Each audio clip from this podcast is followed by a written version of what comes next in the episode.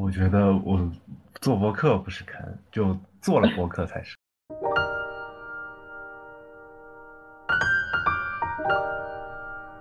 所以，其实对于一个主持人来说，其实也是一样，就是你需要去更好的去总结或者去提问，嗯，把从一个听众的视角把这个故事变得更有血有肉。就如果他没有讲清楚，一定是从观众的视角或者从听众的视角把这个问题再追问下去。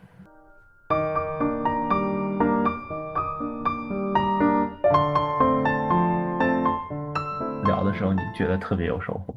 嗯，然后忍不住那种拍大腿那种那种就可能是一个好的内容。嗯，虽然我们说什么自嗨，对吧？但有时候先先自嗨，可能才能让别人嗨。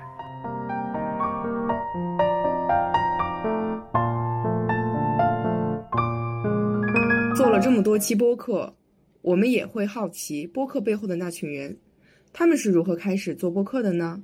如何选择一个主题？又如何定义什么是优质的内容？这件事是否影响了他们的工作、生活，或者是作为听众听播客的感受？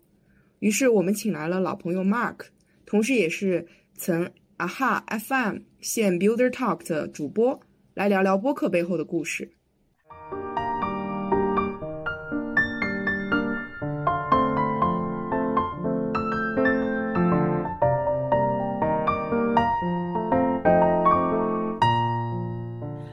欢迎那个 Mark 来我的这个来上我的这个节目吧。哦，直播间，OK。那 Mark 自我介绍一下吧。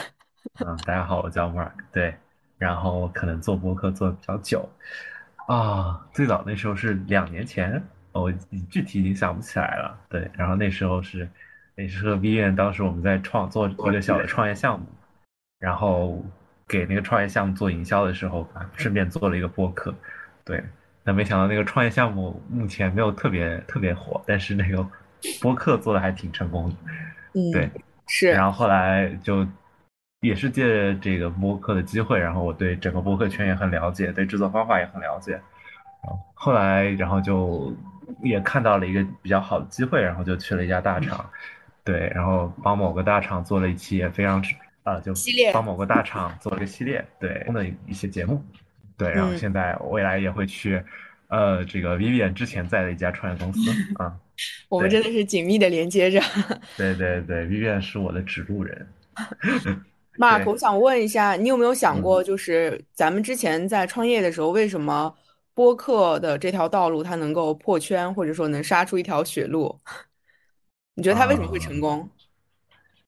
我觉得太多因素了，对，但是首首先肯定一个内一个外，就是我觉得首先还是要承认，就是你要和时代的这个脉络，或者说一个外部的环境的变动一定要契合上。嗯，就比如说当时可能就是呃，随着抖音慢慢的起来以后，让大家觉得可能会有一部分人，呃，他们会觉得就是没有一个很好的信息源，然后可能需要这样的一个信息源。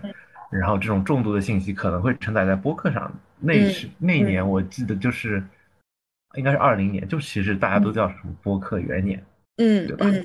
啊，所以其实这个外部的这个播客，尤其是小小宇以小宇宙为领衔，这个平台的增长是非常非常可观的。然后基本上这个播客也是打着小宇宙起来的啊，当然肯定还有喜马拉雅的很多推荐啊、流量等等。嗯，但是我们觉得核心受众还是在小宇宙上。嗯，对。然后另外一个就是互联网。这个求职之前，大家其实一直缺少比较好的信息源，嗯，然后那时候我们开始做的话，其实也是一个契机，就是在这个音频领域有一个专门讲这方面的，对这样一个信息源，这个信息的价值是非常独特的，嗯。啊，对这个信息也是比较稀缺的，其实当时很少有人有这么多机会能连链接到很多这种已经求职互联网的这样一些前辈，然后我们刚好做这项目就是切这个方向。对，所以它其实起来的就比较快一些，啊，对我觉得这两个外部条件比较重要一些嘛，然后内部就是可能就是你做着做着你就知道怎么去迭代它，怎么去啊做一些调整，然后甚至是怎么做首页等等，有有一些 technical 的东西啊，嗯，其实我觉得可能外部条件更重要一些，对，比如说如果你让我现在重新开始做的话，其实就更难一些。当然，我就不是不可以做到现在这样一个规模，但是，但是会确实会很难很多啊。嗯，你有没有想过，其实喜马拉雅一直在做关于就是听书啊，或者是我我理解，其实它已经在播客这条赛道上就是深耕蛮久了。就为什么就是二零二零年它会成为一个就是重要的元年？我自己其实也是从二零二零年开始听的，我我感觉可能是和疫情会相关一点，就算后疫对情对对，会有疫情，然后哎，外部元素很多嘛。其实 AirPod 也算一个，就是其实比如说我们以前在地铁上，其实嗯。不太方便去听 podcast，就是它就算你戴了耳机，那个地铁轰隆隆的声音，其实你是听不太进去的。但降噪耳机的出现，也为啊，这个更好的听播客提供了一个场景。了解，对，然后还有包括智能音箱的普及。嗯。啊，就是就是你比如做家务，或者是比如对啊做饭，或者是那啊，个啥的时候，呃拖地，对啊，这时候让叫叫什么叫音箱同学对吧？小爱同学还是啥的啊，对，放一个 podcast 就很很正常嘛，很舒服。所以你一般呃会听播客吗？会听其他播客吗？哦，对啊，你那时候我叫我做的时候我就没听过嘛，然后我觉得可以做就做了，对。但是后来就是你要做的嘛，时候还是要先听啊，就是先 learn from the best，对。嗯然后那时候就是看，尤其是看互联网方向嘛，然后呃听那个 UX copy，嗯呃就是也是会讲一些产品设计啊之类的，然后还有就是当然就是现在比较火的三五环啊，嗯。对，然后和那个少楠老师也也后面也也录了一期嘛，对，其实就是跟他们学就怎么做一期很好的对谈啊，这样慢慢做下来。其实我觉得播客算是大家会去提高自己的这个时间的密度吧，因为你有的时候有一些机械式的行动或者运动或者怎么样的，然啊，后需要对对，把耳朵停出还有来。一些在大厂里要是做一些机械式的活动，我也会去听。对，了解。呃，你刚刚有就是说过，就是可能有习得一些关于比如怎么做访谈啊、对谈啊，或者说就是做播客的一些一些就是东西，你可以跟大家去这样就是循序渐进，咱们来聊啊。你首先你可以跟大家分享一下，你觉得你当你自己在做播客的时候，和相比听播客的人，你觉得最大的差别是什么？啊，这个我现在已经 没感觉了，呃，我现在已经模拟不了听播客的人是什么感觉了。对，基本上其实你一听播客，你就在想他是怎么做的，他当时录的时候是大概一个什么样的环境，然后啊，他他，比如主持人是不是给到了很好的引导，嗯，对，然后让有没有成功的让这个嘉宾打开话题，对，了解。其实我现在不太清楚，就是真的 就是你只听的话是什么感觉？我我觉得这个可能有点像，就是我在可能两三年前，就是有一段时间非常关注就是电影的一些方法论，就导致我无法就是真正的 enjoy 那个电影本身，会去分析它这个镜头是怎么拍的，它这个镜头语言想表达什么，从而去忽略它的这个故事性。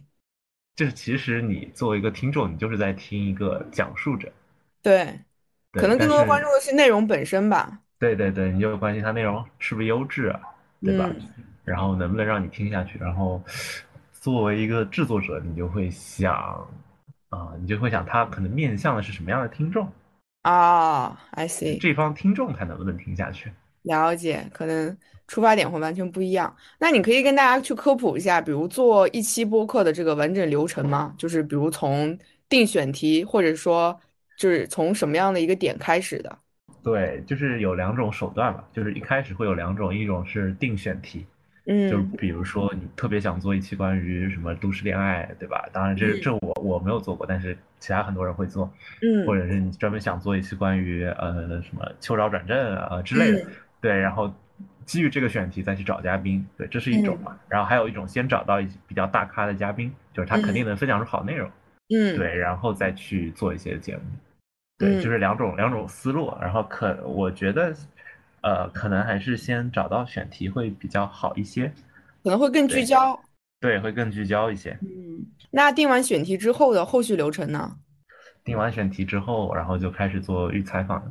一般如果是稍微大咖一点的嘉宾，呃，基本上他外部的公开资料啊，或者是社社媒都很多内容，然后你就去看，啊、把他们都看完，然后你大概就有一些想法。其实有很多问题能深挖出来，然后写提纲。提纲嗯写好以后，肯定要和他再聊一轮。对，就是你通过聊这一轮，让确定他对哪些话题更有感觉，啊，然后有哪些话题可能是你之前信息不够，导致他呃导致并没有问到点子上。我一般会至少交流一半小时吧，或者到一个小时。对，就是前期的一个预采访，就是其实像聊天一样。就是我觉得，呃，不然的话，如果把这个熟悉的过程放到正式的对谈，会比较的，呃，比较的花时间，就是两个人气氛也不起不来，就是你们也也是第一次聊，对对。哎，那我想问一下，那预采访中采访的一些问题，是会在正式的录制播客过程中深入吗？还是说可能会有一些重复？啊，会有一小部分重复，但就是基本上是以此作为深入。嗯，呃，就是有时候也，如果在预采访的时候，嘉宾想透露特别多，啊，就是他，比如说你感觉到你问到这个话题，他好像有特别多想讲，这时候你可以叫他卡住。哦，留着正式的时候再说，否则可能嘉宾也会没有兴趣。对，但你知道这个点，他他会有有东西想想分享。了解，了解。OK，那 OK，那咱们继续，就是比如当一期节目咱们录制完之后，那后续呢？接下来要怎么做？就是先预采访嘛，然后预采访完，基本上你就会有一个正式的提纲了。嗯。然后根据这个正式的提纲去问，当然我现在说的也只是一种一种访谈的形式。嗯啊，可能还有其他的，比如说，呃，那种对谈形式，可能是双方都写好稿子之类的，对，那种啊，了解，也不太一样。哦，对对对，我基本上是访谈一个人，然后所以就是把这个稿子准备好以后，然后就去做正式访谈，约一般我会约两个小时，一个半到两个小时会比较好。所以说都是踩踩两个小时，对。踩两个小时，一般在剪辑剪辑的过程中，就是你觉得多长时间是一个比较合适的时间，还是说？其实看内容的质量，我觉得还是看内容质量嗯，就是还是要把好内容呈现出来。但是有，嗯，有时候还是需要顾及一些啊。对，就是首先内容太长，肯定大家不容易听完，嗯，完播率会下降。嗯，对。但如果它真的都是很紧凑，然后都是为了一个话题，呃，聚焦在一个话题上，那你可以就让它一直讲下去，七十分钟也无所谓。对，超过一个小时甚至更多一点也也没有太大关系，但我还是觉得 less is more，就是 少即是多啊，这有点有点有点有点那个啥，但是呃，就是还是要聚焦，嗯，不要因为比如说他讲了好几个方面，但是可能每个方面都没有讲特别透，嗯，但你又觉得好像好多内容去了也可以，但不去好像也也也挺好的，就是他放在这边可能是个补益，比如说他讲到。呃，我们聊求职，他讲到一段就是职场人应该，呃，更好的什么休息啊之类的，对吧？那其实它和主题已经不相关，但我这期可能主要聊的重点是求职相关。那我可能这段我我就是他删也可以，不删也可以。我有时候会选择先把它删掉。对，我觉得就是还是你要从听众的视角去考虑。嗯，对，就是可能对他来说这就是个，也不说冗余信息吧，可能对他的。呃，和他的之前看到这个标题以后产生的预期会有差距。对，你要管理好他的预期。那我继续问啊，那一般比如一期录制完之后，你们在剪辑的过程中有哪些剪辑技巧吗？就比如我现在的幕后剪辑这个小哥呢，他就会面临比如呃粗剪还是精剪，精剪剪到什么程度？像一些停顿啊，或者是说。嗯啊，这个那个这些词，如果要剪的话，其实还耗时蛮，还是挺耗时比较久的，而且可能会存在这种内容方面的不连贯，或者说语气方面的不连贯，可能会造成一些听众方面的感受，嗯，感受比较差吧。这块儿你们你有什么技巧或者说经验吗？嗯，倒倒也没有什么特别多的经验，这就是自己看吧，看你自己的这个时间评估投入。但一开始也有一种方法是，有些人他们会呃只剪开头十分钟，就是剪剪的会特别干净，后面可能稍微疏松一点啊，这也是一种方法。就基本上是，如果听了十分钟，他愿意留下来，他基本上会把它听完。嗯，确实，我我我我们现在讨论出来就是，可能你前十分钟让大家先进去，进去之后，它其实对你内容的一就是听感的容错性会提高。对。对，OK，然后那后面可以稍微松一点，但是也也不是不要剪，还是要是就是稍微要剪。对，比如说如果有稍微大段的停顿呐，这种就不太友好嘛。哎，那一般你像一期播客的，就是幕后就是剪辑到它发布，就是一般会有就是多长时间？它的这个小以小时来计算的话，多长时间你觉得是一个比较合理的？多时间的，可以量化一下吗？我觉得不太。不太好说，就是有些人剪的特别快，可能剪的比较松，然后我之前剪会很细，嗯，可能有的时候会花个八九个小时，对，然后才能上架。了解。对对，这也包括上传啊、写 show notes 一些时间。嗯嗯，对，OK。所以基本上就周末就 录一天做一天，基本上就周末就差不多可以过完了。了解。那你觉得一期就是一个播客节目，在保持就是保持什么样的一个更新频率会是比较合适的呢？啊，我觉得最好是能一周一期了。一周一期。对，但是我觉得两周一期也可以，最好还是呃有一个固定更新的频率。嗯嗯。对，不然比如像之前我们做号 FM，现在就有点，就如果现在更新就有点诈尸的感觉，对大家来说。对，确实。那你觉得，就是因为做播客，也就是两两年，就是差不多两年多，你觉得你最大的收获是什么？我觉得还是收获了很多好朋友吧。友情方面的收获，呃，人际关系的收获。对对对，就是你有有一个契机可以和大家去交流，尤其是和你可能平常接触不到的，尤其是偏前辈的这样一群人去交流。对，比如说我们之前和少南，嗯，呃，聊的挺好，然后后来也和他建立了合作，包括帮他去推广一下 Flowmo。嗯，然后后来我们还去去杭州见了一次少南，就是聊我们这个这个小小项目吧，然后他给我们。跟我们聊了一个下午，讲了很多很多经验。对，对我觉得就是这样的，就是 social capital。了解。社，对，就是社交这种资本在不断的累积啊。这个词好像用在这里不太合适。Anyway，就是有很多社更多的社交的契机啊和关系的连接，然后很多人都会通过这个 podcast 来认识你。嗯。对，然后你自己也会有一些影响力，小小的影响力。对，基本上就是，对，我觉得这些是最大的。然后其他的话，呃，可能从个人上来说，就是你会觉得自己更主动，然后就是，呃，你做成一个项目，我觉得这个是比较比较比较通用，就是无论是你做出来一个 B 站账号，还是小红书账号，还是其他的，对，其实类似，就是你会觉得你能能掌握一些自自媒体运营的一些方法和技巧。嗯，或者你对内容行业有了一些理解，然后这时候你会更有一些自信。对你就是你觉得你这个事儿就是原本看起来不太不太懂的事儿，你是可以做完的。嗯，啊，这种自信可能会在其他的创业项目或者是在工作中更有帮助一些。确实，我我其实作为就是旁观者，我可以感受到你在这两年中的一个巨大变化，就是。呃，变得更加主动，然后会去主动的去，呃，包括社交啊，或者说自己去总结很多观察到的一些商业现象，然后做评论、做总结。我觉得这是一个很好的一个积累过程。对，慢慢的往一个媒体人在靠拢，不能说。啊，对，这反正就是一个，也是一个很很好的收获，就是包括其实怎么怎么去和怎么去逼逼到一些，对吧？一些看起来比较大佬的人，然后你也会有一些简单的想法，比如说，好像比较难举例，但是就你基本上知道所有的人其实都都是可以联系到的。至于他是不是接受你的邀请，那可能啊，这肯定要，比如说看他当天，对吧？当天是不是特别忙，或者他他接受到你这个邀请的时间是不是特别忙，或者是他就是最近有没有空等等，这很多条件，但是你是可以去 pitch 他的。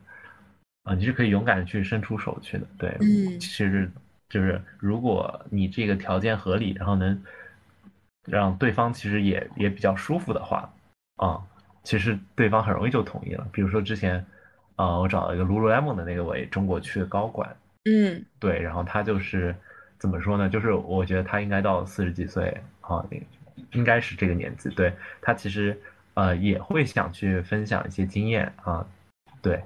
所以我就说，我们这个可能是专门一个图学生的，然后希望你能够分享一些你自己的求职故事和经历，然后这个可能会对我们很多，呃，尤其是这帮大学生会有很有帮助啊。然后他其实也也觉得挺有意思，然后刚好他那段时间也在有些工作变动，然后就他不是那么忙，可能，嗯，对，然后他就刚好有这个这个时间，对，但是就是我觉得都是都是，反正你只要去找了，就是回不回看他，但是。我觉得是怎么说呢？就是呃，如果被他拒绝，其实你你也没有损失，是的说实话。是的但是如果他同意了，你就是有 bonus。是的，对，我觉得这是百叫什么百百利无一害。对呃为什么不去尝试一下？嗯啊，其实我觉得，就像我经常听的一个播客说，听故事是人古老的本能。但另一方面呃，Well，Well 呀，丽丽丽丽做的很好 Yeah，对，呀但另一方面，我觉得大多数人还是很乐于去分享的，因为分享可能也算是人的一个原始，呃，就是冲动吧。就他会想要去向别人去分享他的故事，然后获得，呃，被聆听或者说被关注、被理解怎么样的？我觉得这个可能是就是社会中，就是不同的人可能都有这样的一些欲望，只是说啊你提供的平台是否能让他觉得这是一个不错的、值得他去分享的平台。对对，就是对他来说有没有一个正反馈或者价值，或者他嗯想象中有价值，其实也可以。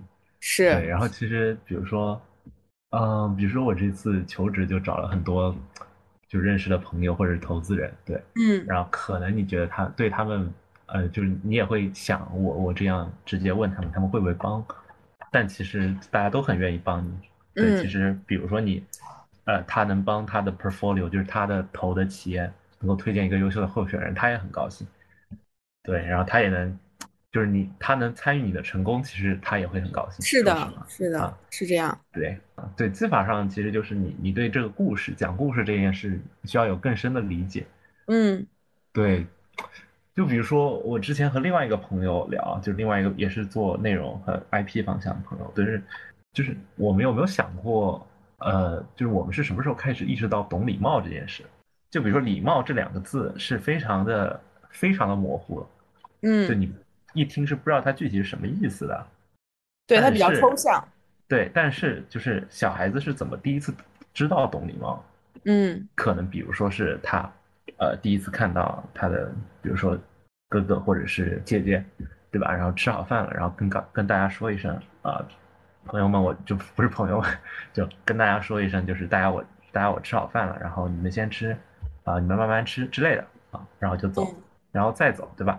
这这就是一个典型的这个场景，然后这样他才可能慢慢的知道什么叫懂礼貌，就是肯定是有一些具体的场景，让我们认识一些更更虚的词。这些虚的词如果没有一些故事，没有一些事实去衬托它的话，它嗯其实是一个文本的词汇。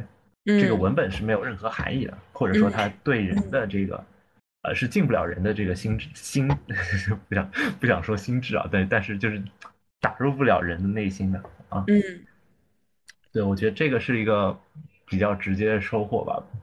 对，其实就是怎么把一个大家不太理解的概念用用音频或者用故事的形式，用文字的形式去把它表达出来。嗯啊，对你，你对这方面做久了，你就会有感知啊。这个其实也可以运用到，比如说做视觉，其实也是一样，嗯对吧？或者是写文字等等。嗯，确实。对，很多其实演讲也是这样啊。嗯演讲，尤其是没有 PPT 的演讲，但是有些人没有 PPT，他也做的很强，他的故事就非常的好，非常的连贯，然后就人人会直接被他的故事给吸引过去。嗯，对他甚至不需要任何的东西，他只靠一张嘴就可以了。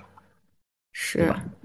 所以其实我们需要通过阐释来把一个就是抽象的概念，把它变得生动，变得具体，所以这样子可能才能更被人去理解。对，这就回到另外一个话题，就为什么我们需要主持人？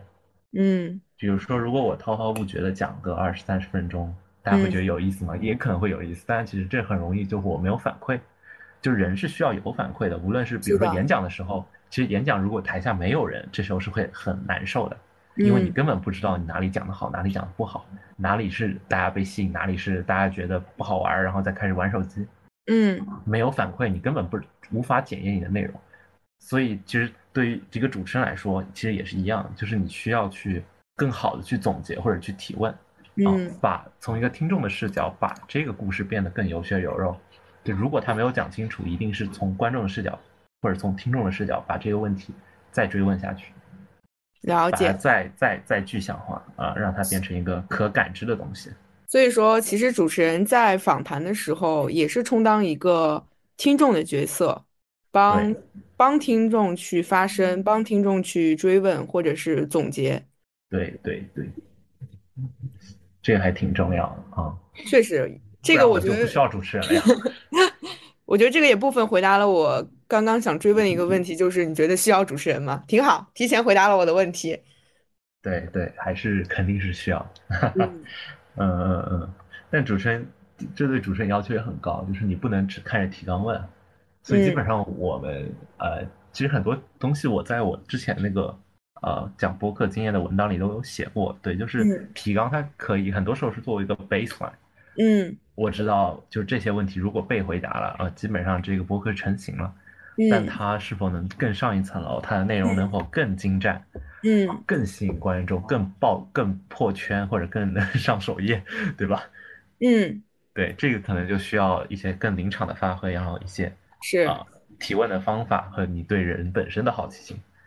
确实，对，在这种情况下，其实可能提纲更像是人的这个骨干吧，然后主持人的提问或者说现场这种对话碰撞出来的一些灵感，可能就是我觉得骨干可能还不太合适。可能不太合适，那你觉得？我是觉得他应该超出去。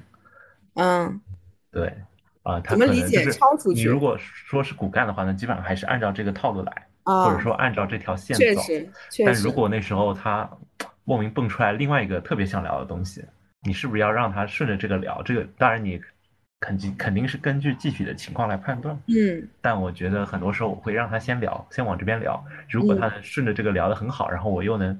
我对这点也很有共鸣，我能问出更好的问题，我会顺着这点继续往下挖啊。嗯，可能这整篇的主题就全部换掉也没有关系，嗯就核心你还是要出好的内容啊。当然，当然这个又是回到我们最开始，就是你这个其实还是一种我先选好嘉宾，嗯的一种做法。那如果先定好主题的话，可能就不能这样这样做啊，对，会更有限制一些。那下一个问题就是做播客两年多，你觉得有哪些坑是你就是？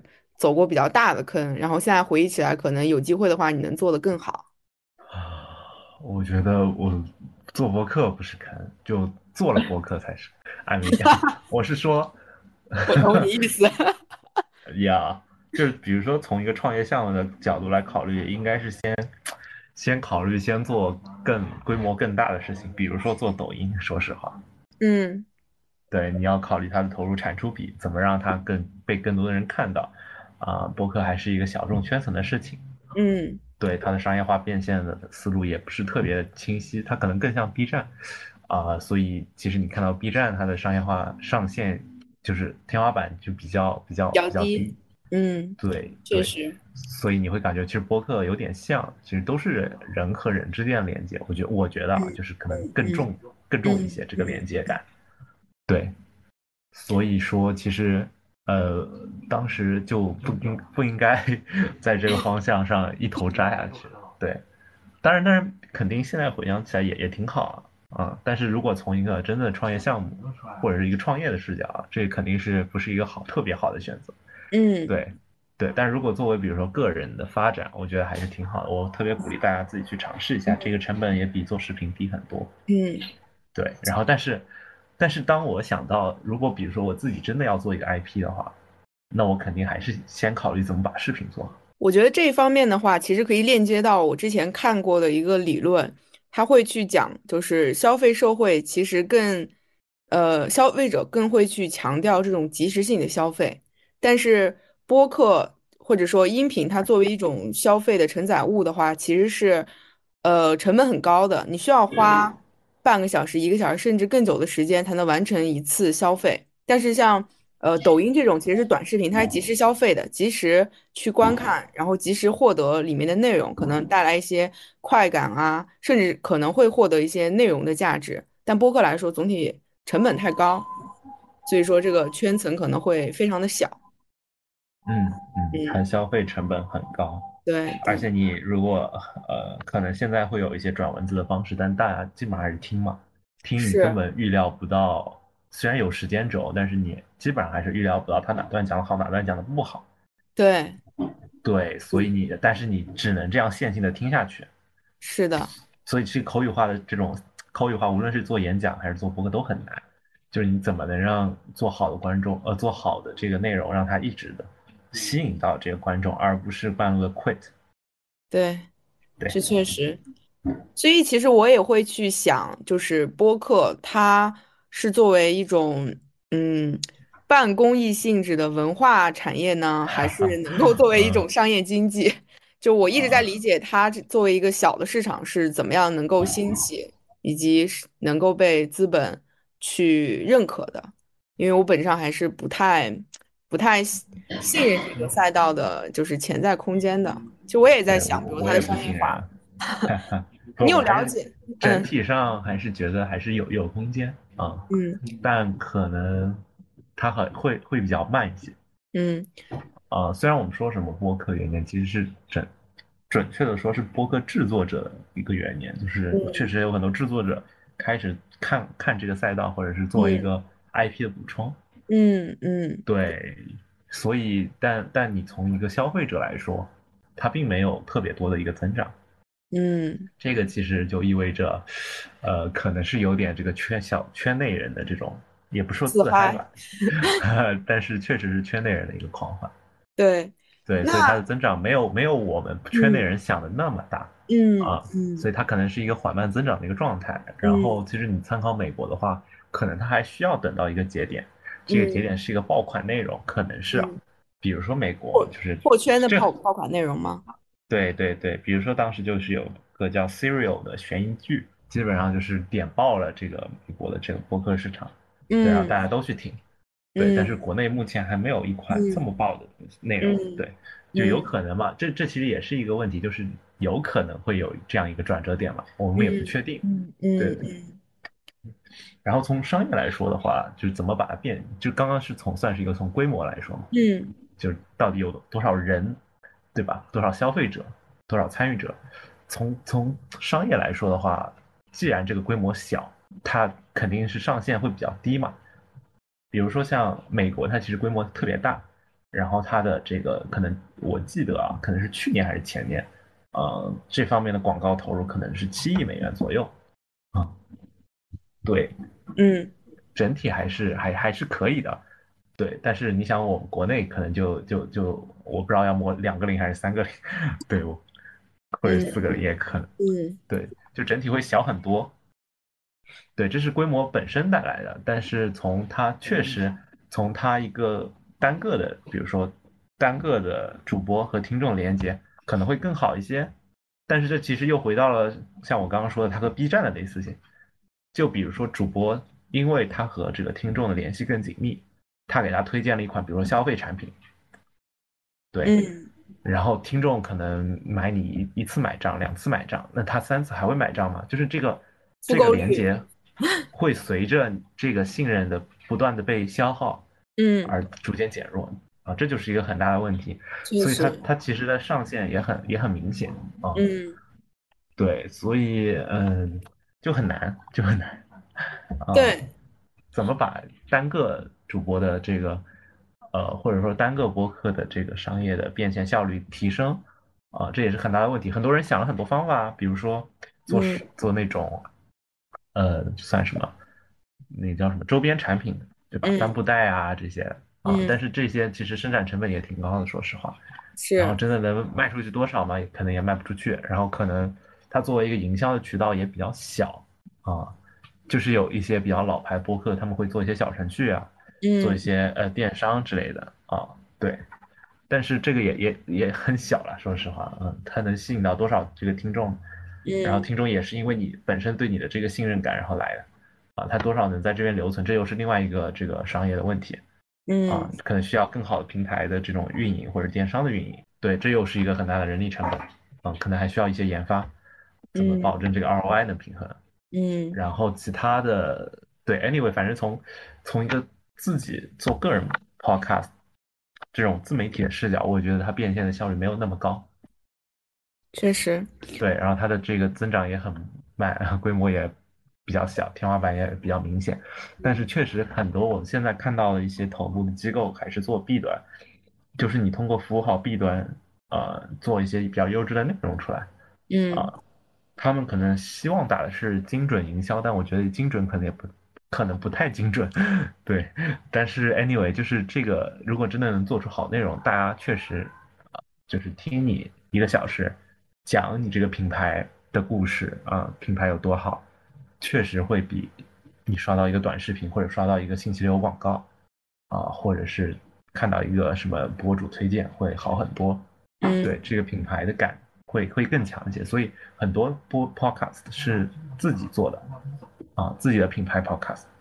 其实我觉得，播客对于一些品牌方来说是提供了一个呃很好的对话空间，让可能他的受众、他的粉丝、他的呃消费者能够更深入的去理解他品牌背后的一些内涵。但这个确实是有门槛的，而且也没办法。这个如果做对做坏了怎么办？说实话，对，这个是一个官方发声渠道。对对，那你就要。在内部判断他怎么怎么过 PR 的审核，PR 对他是不是，呃，就就是可能他会变成一个公司的这个 PR 风险，是的，怎么去防范？那谁谁可以说这个话？谁可以代表这个公司？如果有一句他他泄露了，或者是他错误的代表了公司的，甚至尤其是一些上市的公司，那就更麻烦了，可能会对它股价造成影响。啊，这又怎么办？所以其实也需要很更严格的审核。嗯，对，当然很多。呃，目前我我们还是先不说这些公司吧，可能先从，呃，如果创业或者是一些，呃，商业化做法来说，主要还是服务这些，呃，机构或者服务这些公司，帮他们做好策划好，呃，比较优质的内容。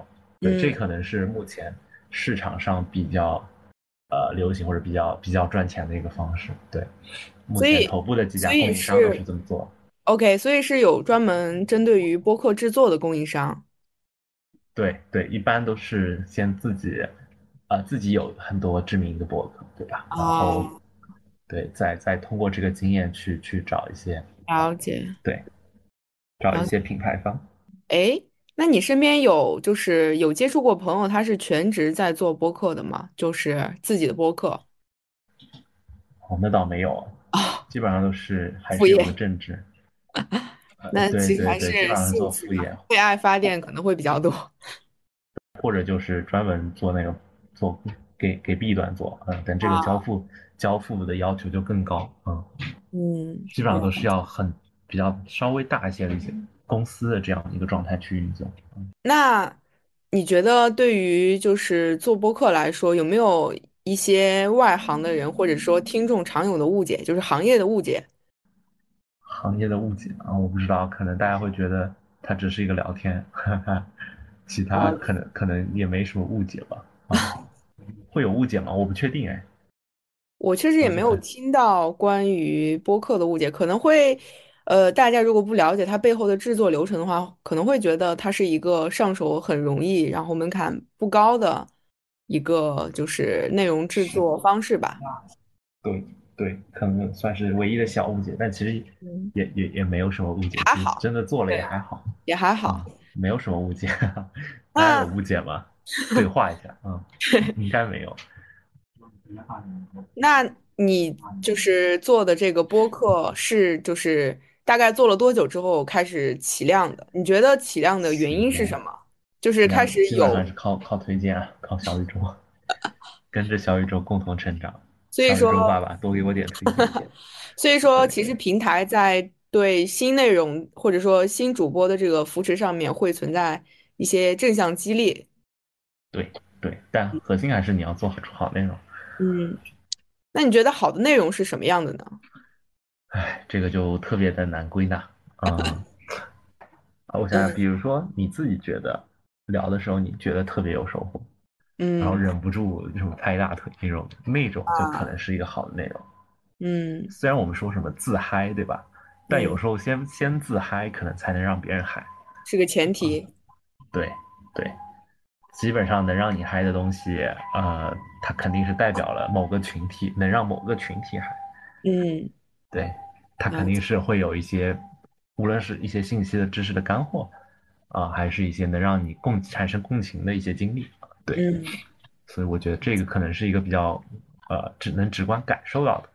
然后具体的一些经验，比如说，嗯，一些京剧，嗯，对这个京剧，你就觉得这个京剧讲太好了，就基本上可以作为标题，然后这个这个这个标题甚至还可以是作为单单个，它是可以传播的。嗯嗯，嗯对我举例我就不太方便举例，很多都是公司的例子。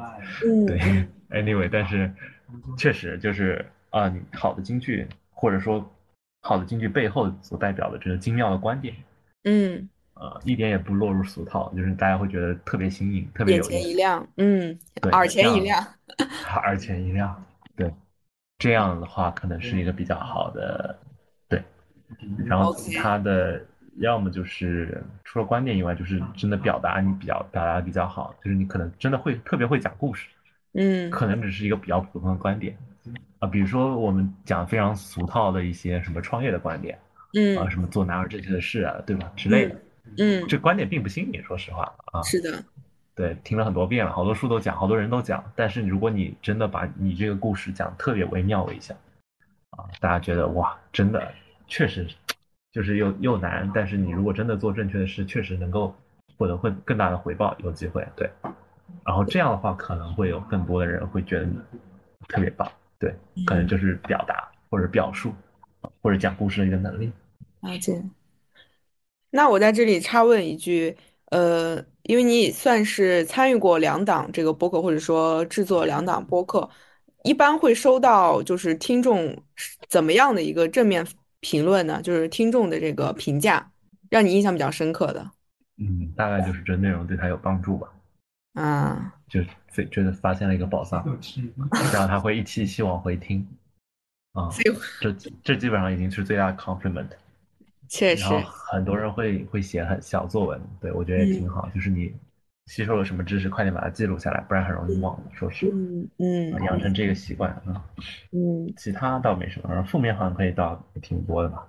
啊，就是很多人会吐槽音质啊这种小问题，啊，这也不是小问题，大问题，听众对，对听众老爷们不满意。那 最后一个问题，你会想要给就是做播客，或者说刚想要做播客，或者说刚刚开始做播客的小白什么样的这个经验、建议，或者是血的教训吗？除没有除了不要做播客这件事情，没有了，就是可以做呀，好好做。对，然后可能我觉得先做起来比较重要。嗯，嗯图还没有做的人，嗯想做但没没有做的人，还是先做起来比较重要。然后他们就会嗯发现这是一个比他们想想的可能更难的事情。是，对，但是就是还是要通过通过解决一些困难，然后感受一个内容到底是怎么产生的。我觉得这过程还挺有意思。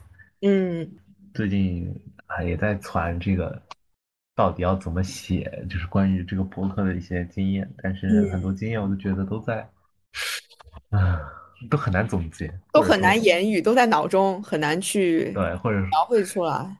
就是就是你听了你就知道他他这个有什么问题或者要怎么改，嗯，对对，这个真的是有手感，它可能会变成一个有点手艺上的事儿。嗯但我也会尽量做吧。但是我之前确实总结过一个文档，然后大家想感兴趣的话，也可以看那个可以文档。可以啊已，经是一年前了，但是我觉得还是基本上这个内容没有特别过时。可以可以，你到时候分享给我，我附在那个正文的链接里。嗯嗯嗯，我就觉得还是做内容半衰期长一点的内容啊，嗯不要让它被这个时间就瞬间给冲垮。嗯，对，好呀，那咱们今天的采访就先到这里。好呀好呀，好，谢谢谢谢我们的 Mark。哈哈，谢谢 Vivi。好，那就这样，拜拜。